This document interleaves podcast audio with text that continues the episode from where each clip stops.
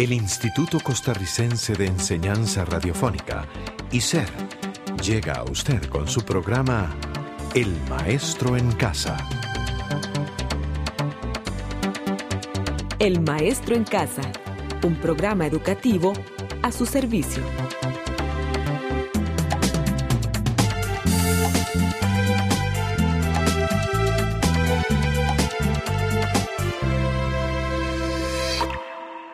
Hello, students. How are you? Ready to begin with the second UHARAS review? Today's topic is about the parts of the house and furniture. It is in week two of your book, pages 25 through 36, and continue making the effort. You'll see the benefits soon.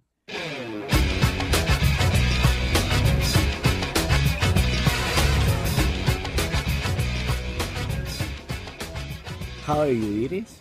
Fine, Franklin. How was your Labor Day celebration? Well, I didn't do much.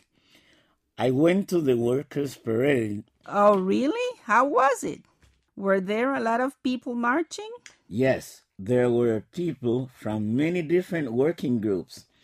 But to be honest, I didn't stay too long because the family was waiting for me to have a family gathering at one of my brother's home. It sounds as if you had a blast on May 1st. Your Labor Day celebration was good. Well, I can't complain. I enjoyed it. Talking about enjoyment, let's see what we have in week two. I'm sure that it will be an interesting program, right, students? Do you agree with me? Turn to page 26 of your book and follow through as you listen. A house usually has different areas. For example, there is the living room where the family gets together to share time. Then there is the kitchen where food is prepared for every member of the family. There are also bedrooms where the members sleep and rest. Some houses may have more than one bathroom. It depends on how big is the family or how comfortable they want to be. In many houses, there is a yard or patio and a terrace. These are places where family members join for recreation. And why are you leaving out one of the most important areas in the house? Which one? I'm not forgetting any area. It so happened that that is my favorite place to be. I love the dining room, especially when we gather there for special occasions like Christmas, New Year's Eve, or birthdays. You know you're right. All the beautiful decorations and the best dishes to serve food. Wow, so elegant and so appealing to the sight and taste senses. It's unbelievable. There is a big dining table for 12, a huge lamp hanging over the table, and an old shelving with glass and silver wares that mom really appreciates, to the point of using them only during special celebrations. And do you know that for each one of the areas, there are specific pieces of furniture to characterize them? For instance, the living room has a sofa, two or three armchairs, a center or coffee table, plants, wall pictures, a stereo, a TV set, a DVD player, so family and friends can enjoy each other. And you, Roxanne, how are your bedrooms? Well, in my house, everyone is an adult, so the bedrooms have a bed, a TV set, two lamps, one on each night table, and pictures of friends, artists, relatives, and places we visited in different trips. There is also a dresser with several drawers, and on top of this, there is a big Bible and some CDs. Oh, I see. And what is the kitchen like in your house, Iris? I have a small kitchen, but it's cozy. It has a table for four, a refrigerator, a ceramic countertop stove, a microwave, an oven set, a dishwasher, a toaster, and a blender. Oh, there is also a pantry and some kitchen cabinets. Mm, that doesn't sound like a small kitchen to me or a kitchenette. It sounds quite luxurious. Not to me. Hey, hey, stop bothering and let's continue. Another area in a house is the bathroom. It has a toilet, a sink, a faucet, a shower head, and or a tub and racks to place the soap, the shampoo, and the conditioner. Others may have towel hangers to put the towels to dry your hands or your body, and some may have a first aid cabinet and a mirror. Speaking about families, did you know that nowadays the family structure is not the traditional one anymore? Oh, yes. A couple years ago, families were made up of father, mother, and children, but society has changed. It really has.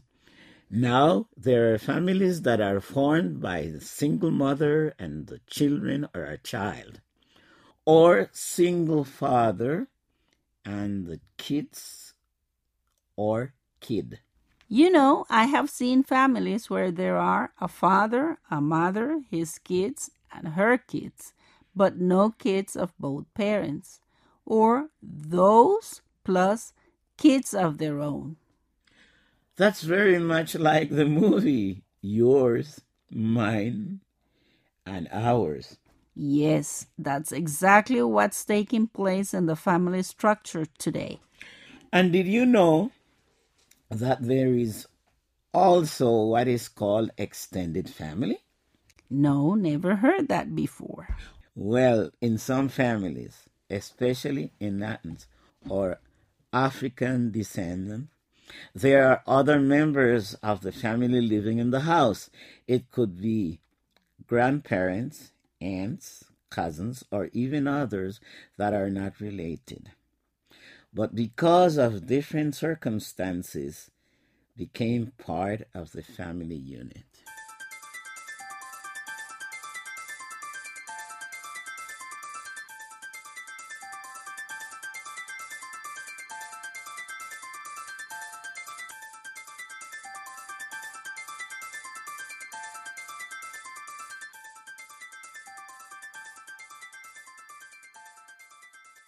Do you know, Franklin, that all these different changes in family's structure also brought changes to who is the head of the family?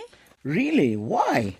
Well, in the past, the father was the breadwinner and the one in charge of paying the bills, while the mother stayed at home and took care of the house and the children.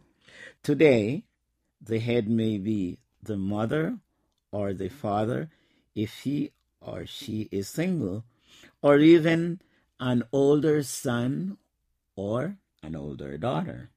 In other cases, bills and decisions are taken by both parents, which means that both are the heads. And you know what? It's a sad situation. In many instances, No, what? that in many families, the head is the maid because the parents are never home. Even worse, children are left alone under the care of no one and making decisions of their own without the guidance of an adult. And what is a shame is that many times these kids make the wrong decisions due to the lack of a head in the family. hmm Having a head in the family is very important. It is.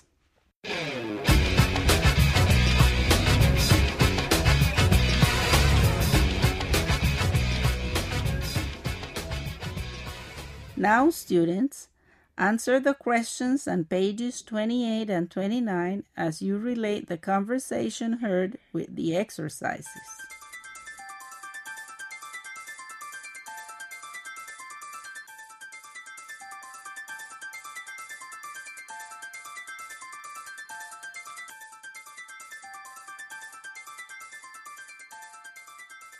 Well, it is. And students, the week two review is over.